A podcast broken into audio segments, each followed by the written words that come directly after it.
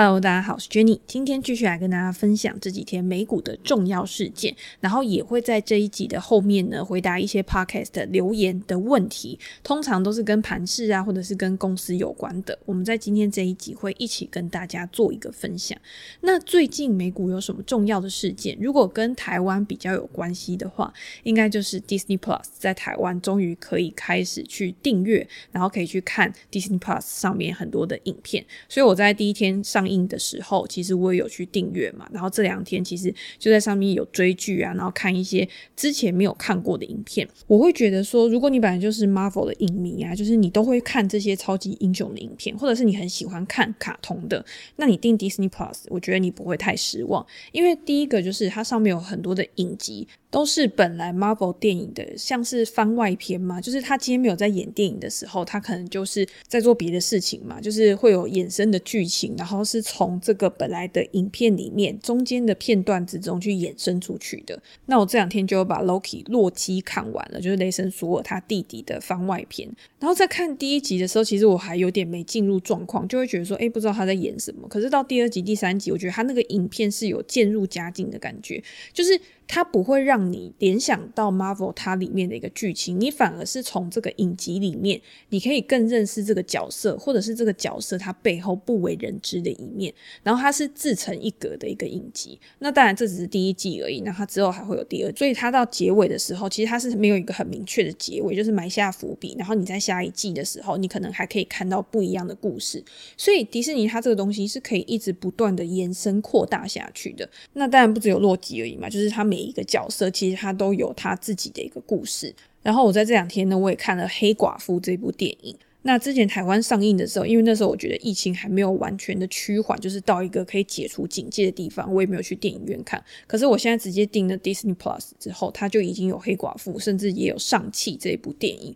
所以你就是直接点选之后，你不用再额外付钱，你就可以去看这个电影。那我是本来就还蛮喜欢 Marvel 的电影的，然后我看黑寡妇之后，其实我觉得这一部还蛮好看的，因为我会喜欢 Marvel 里面它就是有剧情，可是它有含有一点搞笑的成分。那我觉得黑寡妇这一部里面的，其实有蛮多笑点的。我不知道大家看完之后是不是跟我有一样的感觉，就是我看到某一些片段的时候，就会突然笑出来。所以我会觉得黑寡妇这一部其实拍的也还蛮好的。所以其实 Disney Plus 对我来说，我觉得 CP 值还蛮高的，因为真的有很多的片我可能是还没有看过的，或者是我自己本来就还蛮喜欢那个剧情的一个架构，所以之后就可以继续看。那这两天我有在 Netflix 上面看了另外一部电影《红色通缉令》，那这一部是 Netflix 它自制的影片，卡斯阵容很坚强嘛，就是有。巨石强森，然后有盖尔加朵，就是神力女超人，然后也有演死侍的那个主角 Ryan Reynolds。我在 IG 的 Story 上面就有先问大家说，有看过的人觉得好不好看呢？其实出来票数好像是一半一半。那我自己看完之后呢，我就会觉得，我觉得前面其实有一点老梗，就是你会觉得说啊，你大概都知道到底会演怎么样。可是到后面的剧情呢，确实有一点点的出乎意料。但是整体来说，我觉得还算是一个通俗喜剧吧，就是你不会有一个特别惊讶的剧情，或者是很突然的。一个结尾，那我觉得就是还蛮舒压的一部片。但是你说如果要有什么特色的话，我个人就会觉得还好。那讲到这个呢，就可以来讲一下迪士尼最近的股价。我不是刻意要去把它延伸过去，只是因为最近真的很多人问我说，迪士尼的股价到底怎么了？然后在上个礼拜，不是我们也搞笑，就是说，诶，台湾现在开放迪士尼 Plus，我们赶快来救迪士尼的股价，然后让它可以慢慢的这样再重回上涨的一个轨道上面。有没有可能真的因为这样子，就让迪士尼的股价重新振作？诶，大家不要小看自己哦，我觉得真的是有可能的，你知道吗？因为迪士尼它其实 Disney Plus 它在国际市场上面真的还没有。很积极的去做一个扩展，也就是说，现在国际市场其实是它主力发展的一个目标。如果它可以更分散，然后在更多的国家去达到。人数的一个增长的话，其实对于它下一季的财报确实有可能是有一个帮助的。那我们就回到迪士尼的财报，因为迪士尼它现在 Disney Plus 串流媒体其实不是它主要的一个获利来源，它只是在疫情之后，大家对于这一块的成长性是很看好的，然后也是很有想象力的，所以才让迪士尼在之前的股价开始转强，甚至有一段时间其实表现的很好的。那今年的股价呢，从年初到现在其实下跌了大概有十个 percent 左右吧。所以自从它的成长开始，大家认为会趋缓，或者是它在其他的业务上面没有一个很好的复苏的情况之下，市场当然没有对它有太多的信心，然后给予支持，让它的股价可以重新翻上。你如果去看财报的话，其实它还是电视广播啊，然后跟它乐园的收入、电影的收入这些，这些是它主要的一个营收跟获利的来源。那在这一季呢，其实第一个就是它虽然主题公园或者是游轮或者是其他像电影这个部分，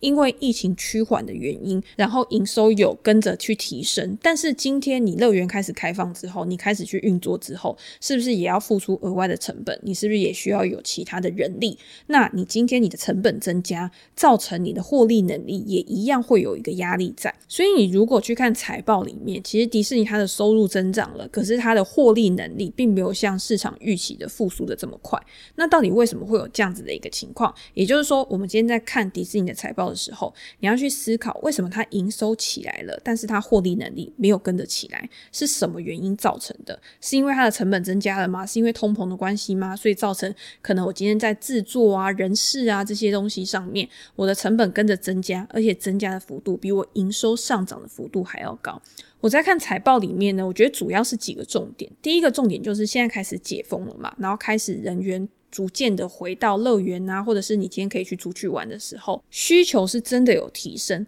但是因为之前有一段时间 Delta 病毒的关系，其实疫情还没有真的很好的受到控制，所以你今天入园的人数，或者是你今天在开放的程度上面，其实还是有受限的。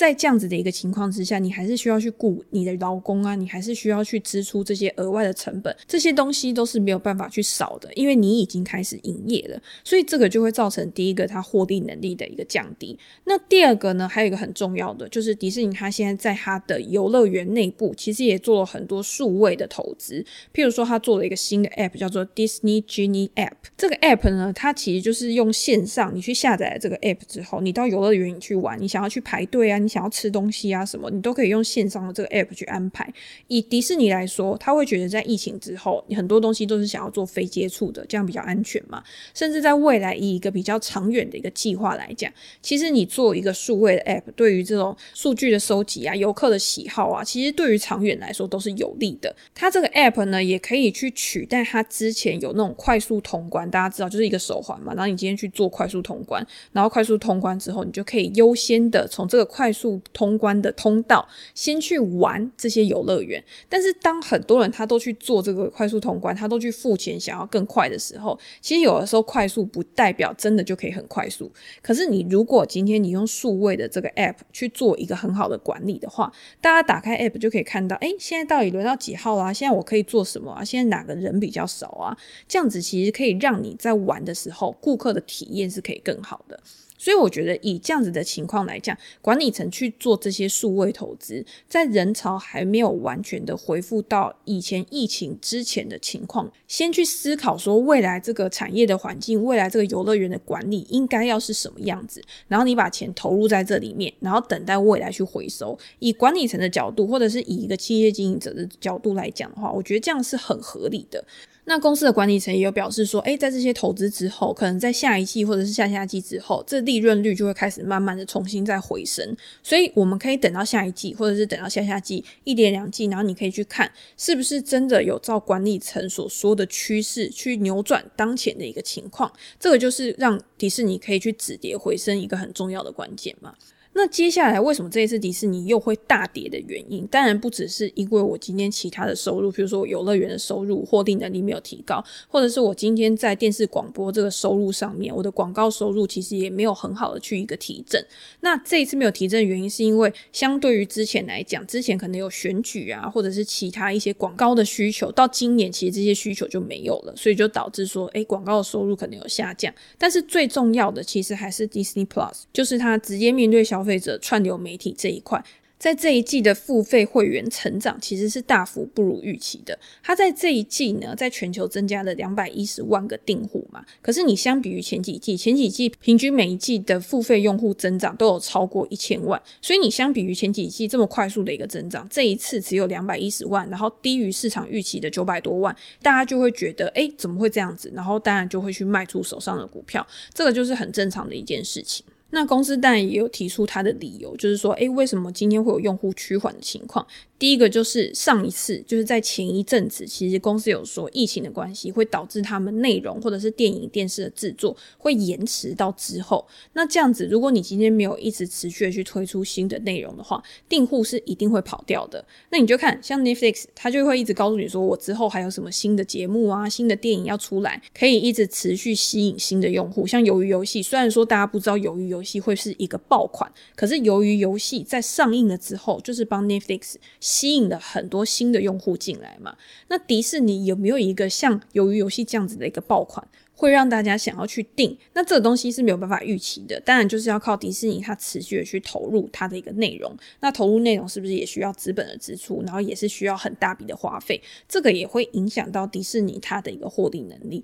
所以在这样子一个情况之下，其实你会看到它在串流媒体这一块的获利能力也是有被压抑到的。那公司比较长远的目标是说，它设定到二零二四年结束的时候，它的订户会达到二点三亿到二点六亿。到目前为止呢，大概是一点二亿左右。所以其实到二零二四年中间还有一段很长的时间。那你要怎么样去耕耘你的用户？我觉得从国际市场这边去获取，其实就是一个很重要的关键。你今天有没有办法，就是可以让更多的国家的用户可以去订阅你的服务？那这样子，你在未来用户增长的速度也会比较快。其实 Netflix 现在也是国际市场对它的注意比较大嘛，北美市场也是属于一个用户成长比较趋缓的一个状况。那迪士尼他也说到二零二三年，他希望可以把他 Disney Plus 串流媒体的这个分布的国家可以达到一百六十个。以比现在大概还要多了一倍。那如果你现在对迪士尼的股票没有信心的话，那你就是看下一季是不是真的有照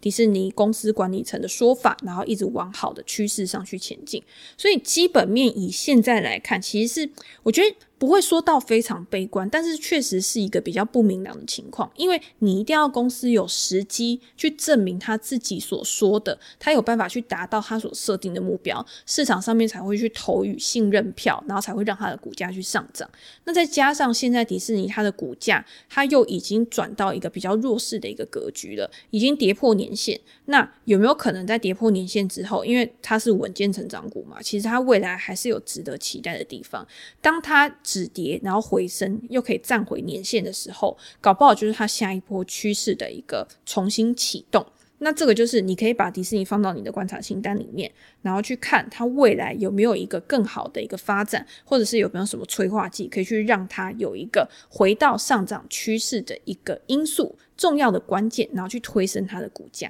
那另外一个还有一个迪士尼，我觉得也蛮值得观察，因为他有说他要跟那第三方合作，然后去做这个线上体育赌博的东西。大家知道，呃，迪士尼有 ESPN 这个频道嘛？那 ESPN 就是会去转播很多的赛事啊。所以，如果你今天对于体育的狂热，然后再加上对于体育赌博的好奇心，然后对于体育赌博的一个偏好的话，有可能也是未来一个还蛮值得发展，然后有成长空间的一块。那这些东西呢，其实都是要慢慢的去做耕耘啊，去做观察的。我觉得就现阶段啊，以股价形态或者是以基本面来讲，确实现在是一个比较尴尬的位置，就是你不知道之后到底会怎么走。然后再加上有竞争对手，譬如说像 Netflix，其实也是一个很强劲的一个竞争对手嘛。然后市场往往都会把他们两个拿来比，股价这种东西就是比较来的。当市场比较偏好 Netflix 的时候，迪士尼它的股价就会受到冷落。可是不代表这家公司就是比较不好，或者是它未来没有发展性。只是它没有一个，就是呃，大家可以集中然后去看好的一个点。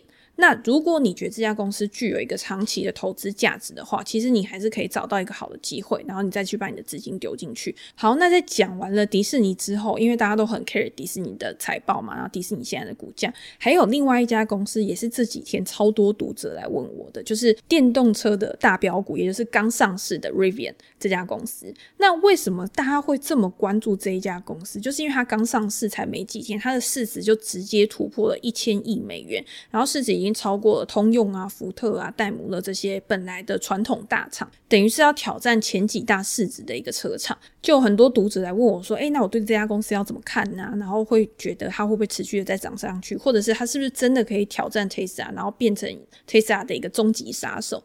那我要再讲一次，就是说我对于这些 IPO 的股票啊，其实我通常都是采取观望的态度，因为我之前讲过很多次，我觉得这些 IPO 的股票，因为它在事前其实它有很多的投资者，然后它在上市之后呢，可能会想要去卖出，然后去做一个获利的一个动作，然后这个时候筹码通常都是比较不稳定的。所以你在这个时候去买，你当然也可以去买，但是你要知道你的获利目标在哪边，然后你要适时的去卖出手上的股票。不然，如果你去看之前的很多刚上市的公司，不管今天是 Palantir 或者是 Unity 或者是 Snow 啊这些公司，它在刚上市的时候一定都有一个蜜月期。可是，在蜜月期之后，大家会去看，其实它就是会有一个高速下跌，然后打底，然后再重新往上的一个过程。然后这些过程其实都是非常类似的。那你在打底的时候再去买。然后在之后筹码比较稳定的时候，然后再去做一个交易，其实对我来说，我觉得是一个风险比较小，然后获利潜能又比较大的一个地方。回到 Rivian 这家公司，其实也是一样，就是为什么它在上市之前，甚至是它在上市之后，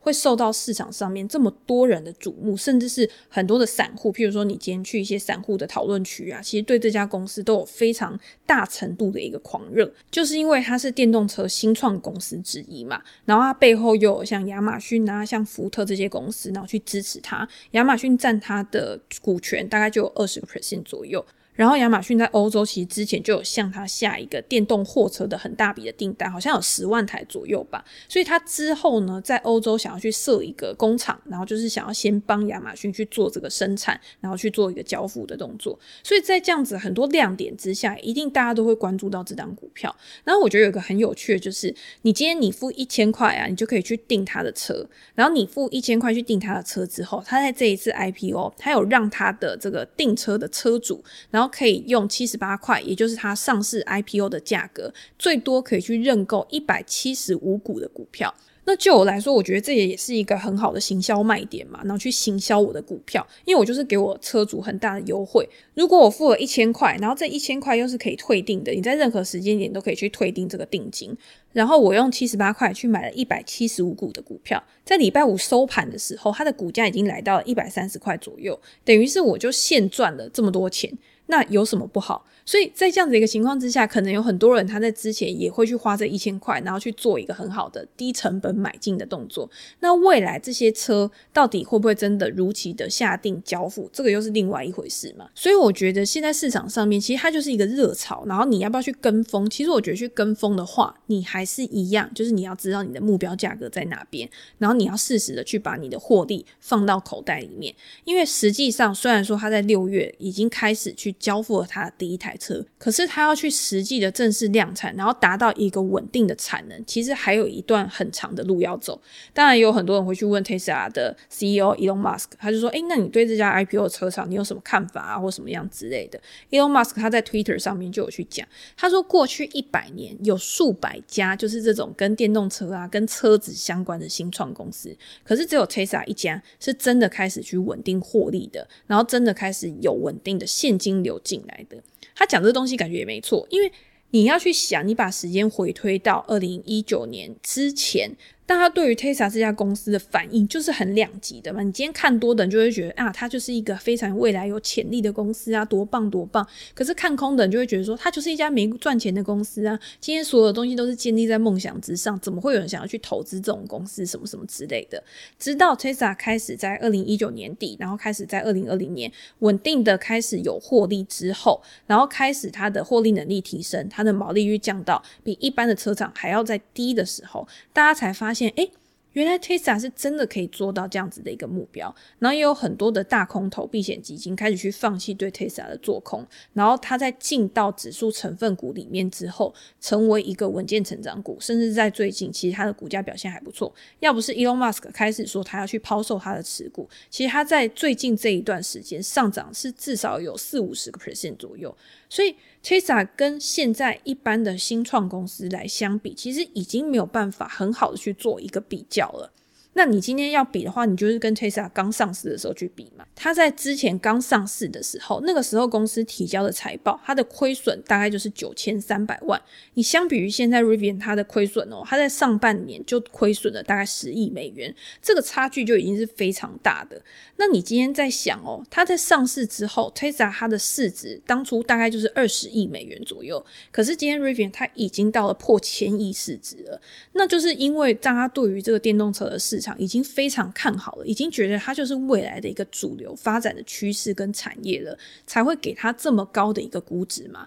那 Tesla 到了二零二零年，它的市值才突破九百亿美元，都还没有去超过 Rivian 现在的一个市值。你这样相比之下，你是不是就会知道到底哪一个估值高，哪一个估值低了？那你会觉得说，哎，那 Tesla 现在股价那么惨，因为 Elon Musk 他在宣布说他要去卖出他的持股之后，其实市场上面就直接给他一巴掌嘛，就是让他的股价下跌，就是很重。然后当然也是因为供给增加的关系，但是你要去想哦，这个东西是不是一个暂时性的因素？那以长久来说，一定还是这家公司的一个基本面，它未来的一个成长，它的这个成长有没有改变？基本上它的基本面，我觉得是没什么改变的嘛。所以在现在 Tesla 拉回的一个情况，然后 Rivian 一直狂喷的一个情况，你要怎么样去拿捏你自己手上的一个部位，跟你投资组合的配置？我自己会觉得好像没有到很难选嘛，对不对？因为如果你是以一个长期投资的角度来讲，好的公司当然是拉回的时候，然后它趋势不变的情况之下，你可以去买进。那如果今天只是一时的资金行情去推升的公司的话，如果你今天手上是持有这类型的股票的话，你当然也是。知道什么时候要脱手，你要有一个比较好的一个进出场计划。如果大家有兴趣的话呢，其实也可以到我 Press Play 的专栏，其实我都有去分享我自己对这两家公司的看法，以及最近美股上面，其实你跟电动车相关的公司，它的表现其实都很好，像充电桩啊，或者是电动车相关的这些电池啊类股，其实表现的都很好。之前我在专栏里面也有提过相关的公司，譬如说像 Blink 啊，或者是 EVgo 啊，甚至是相关锂电池的 ETF，或者是充电桩相关的 ETF，其实也都介绍过。大家有兴趣的话，可以去专栏再复习一下相关的文章，然后之后我们也会做一个比较好的一个更新。好，那今天的最后呢，就要回答一下 Podcast 的留言，然后跟问题。因为上次我就跟大家讲说，希望大家可以去留言啊，然后或者是给我五颗星的评价，所以累积起来其实有蛮多的问题，然后跟一些鼓励。那也很感谢大家，就是有给我很多的回馈或者是鼓励啊，然后希望这个 Podcast 可以越来越好，然后越来越受到欢迎，所以非常的感谢。那我就不一一念出来，反正大家知道我在讲谁就好。那问题的部分呢，就可以跟大家去做一个讨论。第一个就是迪士尼的股价为什么很深？这个我们刚刚前面已经有跟大家分享过，那希望有解答到你的问题。第二个有一个弱者这个听众，他就有说从女友那边听到这个节目，一开始觉得很适合我，然后我也是一个喜欢投资理财的人，想问才女投资美股是利用什么平台投资的呢？那我自己主要的平台其实有两个，第一个就是 IB，IB 就是盈透证券，第二个就是 TD Ameritrade，那这个是做比较长线的一个交易。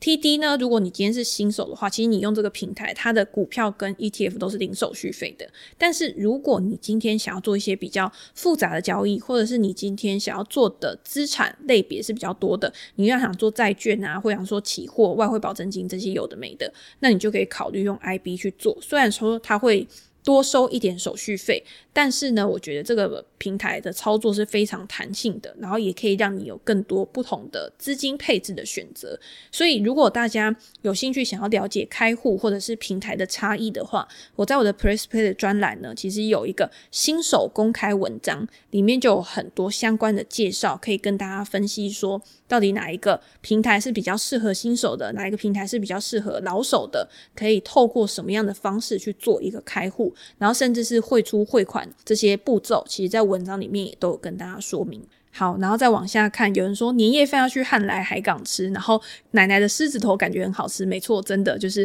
我觉得大家现在已经可以开始想一下年菜要怎么订了，因为从往年的经验来看呢，其实你现在开始去订年菜的餐厅，其实都不太晚，因为热门的餐厅一定很快就被订光了嘛，然后剩下的可能就是有一些它是冷冻的，然后你需要去取回回家去做加热的，我觉得这样也其实还不错啦，就是不一定要到人挤人啊，其实买回家吃，然后还可以在家里面边看电视边看过年的特别节目啊，什么也还蛮好的。好，那在下一题是淡水的石原聪美，他说从古癌那边推荐过来的，然后一听就爱上。谢谢 Jenny，每一集满满的干货，总是收获良多。那请问，就是通常都是怎么加码的呢？因为美股齐涨的现在，虽然有一点小获利，但是对于加码的点位，通常不知道如何下手，通常都是等拉回再加码，还是会如何操作呢？我觉得加减码这个东西其实是一种，就是很依照个人化的一个设定，就是你没有办法去有一个很好的一个标准化的操作。那我可以跟大家分享，就是我自己加减码的一个习惯。然后我在今天的专栏直播里面，其实也有针对很多的个股，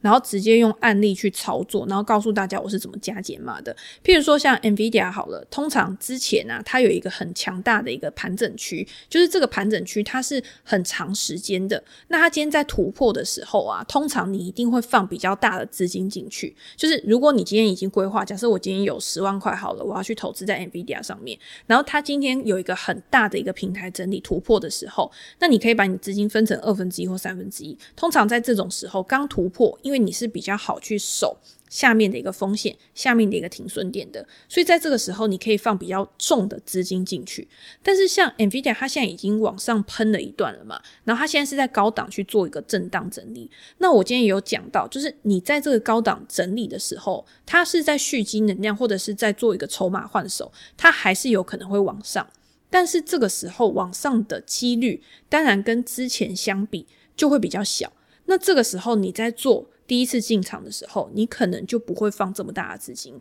但是它如果真的很强势的突破，你确认这边确实是一个中继站，它只是一个起涨的终点，就是中间的中。终点的时候，那你再把剩下资金再投入进去，然后这样子你可以比较好的去控制你的风险跟部位。所以加减码，通常不是说哦，我今天就是呃涨个五块我就加，涨个五块我就加，是要看你今天你的进场点是在哪边，然后你的进场点下面的风险控管的程度到底好不好去抓。通常你的停损点啊，如果可以设定的很小的话，那你这个时候你最好就是一次把你的。资金比重可以重一点放进去，那你在之后它确定再继续往上涨的时候，你再去加码的时候，它比较不会去拉高你的成本。可是，如果今天它所在的位置，它未来面对到的不确定性是比较高的，那这个时候你在一开始的时候，你可能资金比重就不要那么大。然后它如果有拉回到前面的一个支撑区的时候，你这个时候再做第二笔的加码。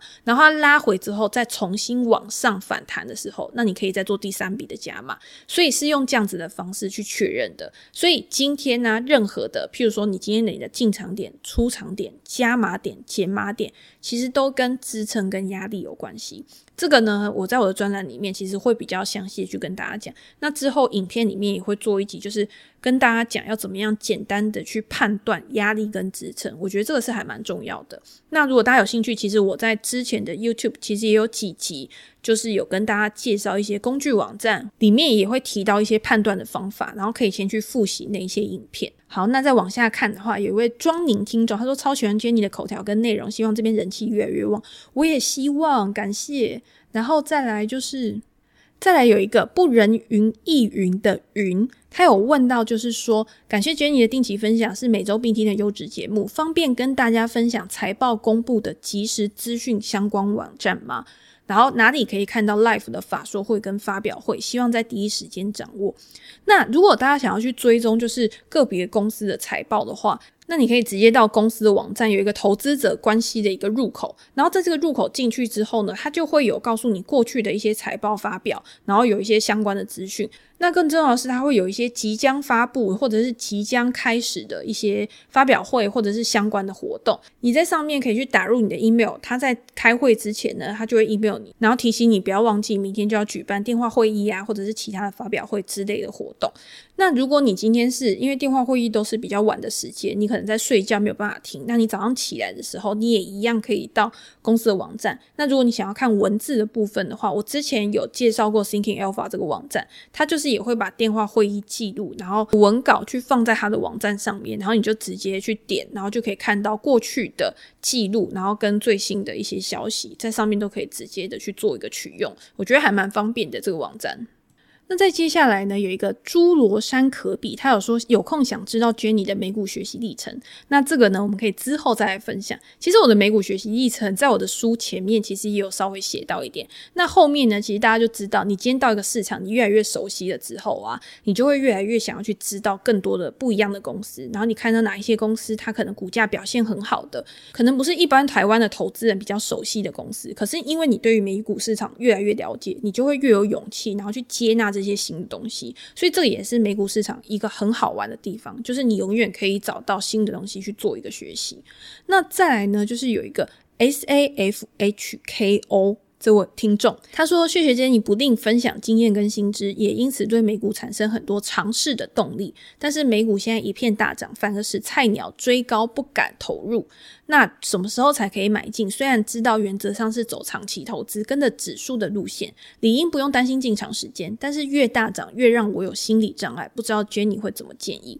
这个问题其实我遇到非常非常多人都有这个问题，连我自己的亲戚他已经很想要去投资美股，而且他也。有小试身手，可他一直告诉我，就是说他不敢直接把比较多的钱放进去，因为他觉得现在美股是高点。那你就要去想，如果你现在觉得美股是高点的话，那你不投资个股，你一定也是应该有一些指数的部位。指数的部位它为什么会长期可以去上涨？就是因为它是跟着美国的经济成长去走的。巴菲特也讲过嘛，就是你不要看空美国。如果你今天觉得美国的经济会持续的去做一个成长的话，你把钱放在指数上面。其实你长远来说一定是可以获利的。那既然你都已经知道你是一个走长期投资的路线，然后跟着指数去上涨，然后去获利的投资人的话，其实你更不用去担心这种事情。那如果你还是很担心现在是一个长期的高点的话，我觉得你至少要做定期定额，就是你每个月至少要一个定期的投入，因为你一个月一个月投入，你每次投入的一定不会是太大笔的钱，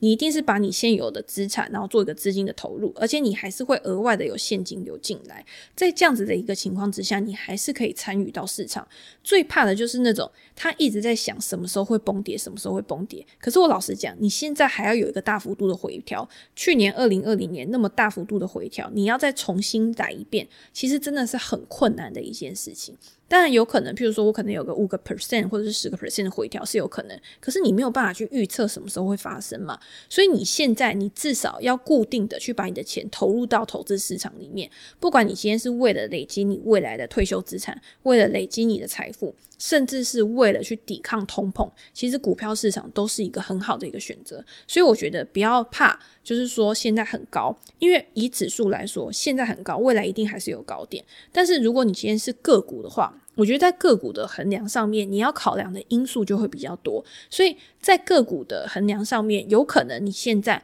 你不投入是一个对的选择，因为现在有可能很多公司它涨很多，它估值很高或什么之类的，那你可以去等。它有一个比较大幅度的回调，然后回调到譬如说我们讲估值比较合理的位置，或者是在技术形态上面比较合理的位置，你再去做一个买入。但是大盘我觉得是一定要现在就开始去行动，然后去投入的东西。好，那我们今天就先分享到这边，然后也很感谢也有人在留言里面，然后跟我推荐一些韩剧啊什么，我之后可以去找来看。那如果大家还有什么想法，或者是还有什么问题的话，也欢迎持续的在 Pocket 下面留言，然后给我评价，然后我们之后也可以。再把它继续拿到 Pocket 的里面来做讨论，然后跟大家做一个很好的分享。那我们今天就先分享到这边喽，拜拜。